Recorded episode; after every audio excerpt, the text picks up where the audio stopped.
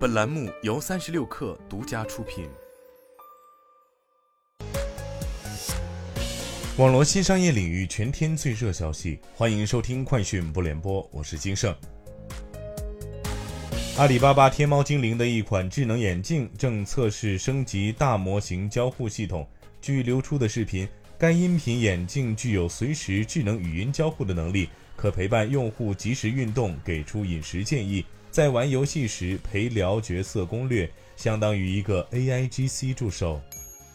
苏宁易购零售云副总裁张辉表示，目前零售云累计开店超一万三千家，双线服务超二点五亿用户。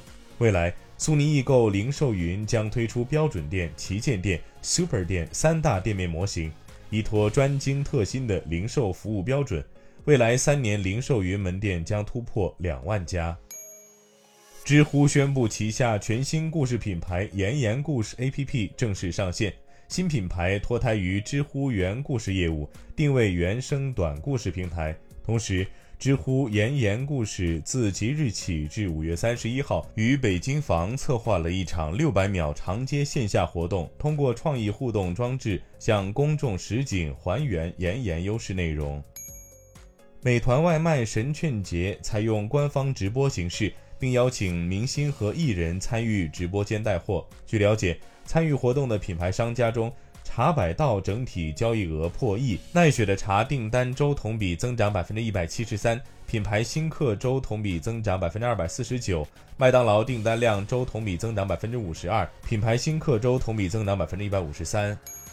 据法拉第未来披露，其首款豪华电动汽车产品 FF 九幺的合规认证工作正在按计划进行。大部分的 FMVSS 测试已经成功完成，难度最高的碰撞科目已经进行并成功通过了所有这些测试科目，其中包括车辆正面、侧向和后面的碰撞测试。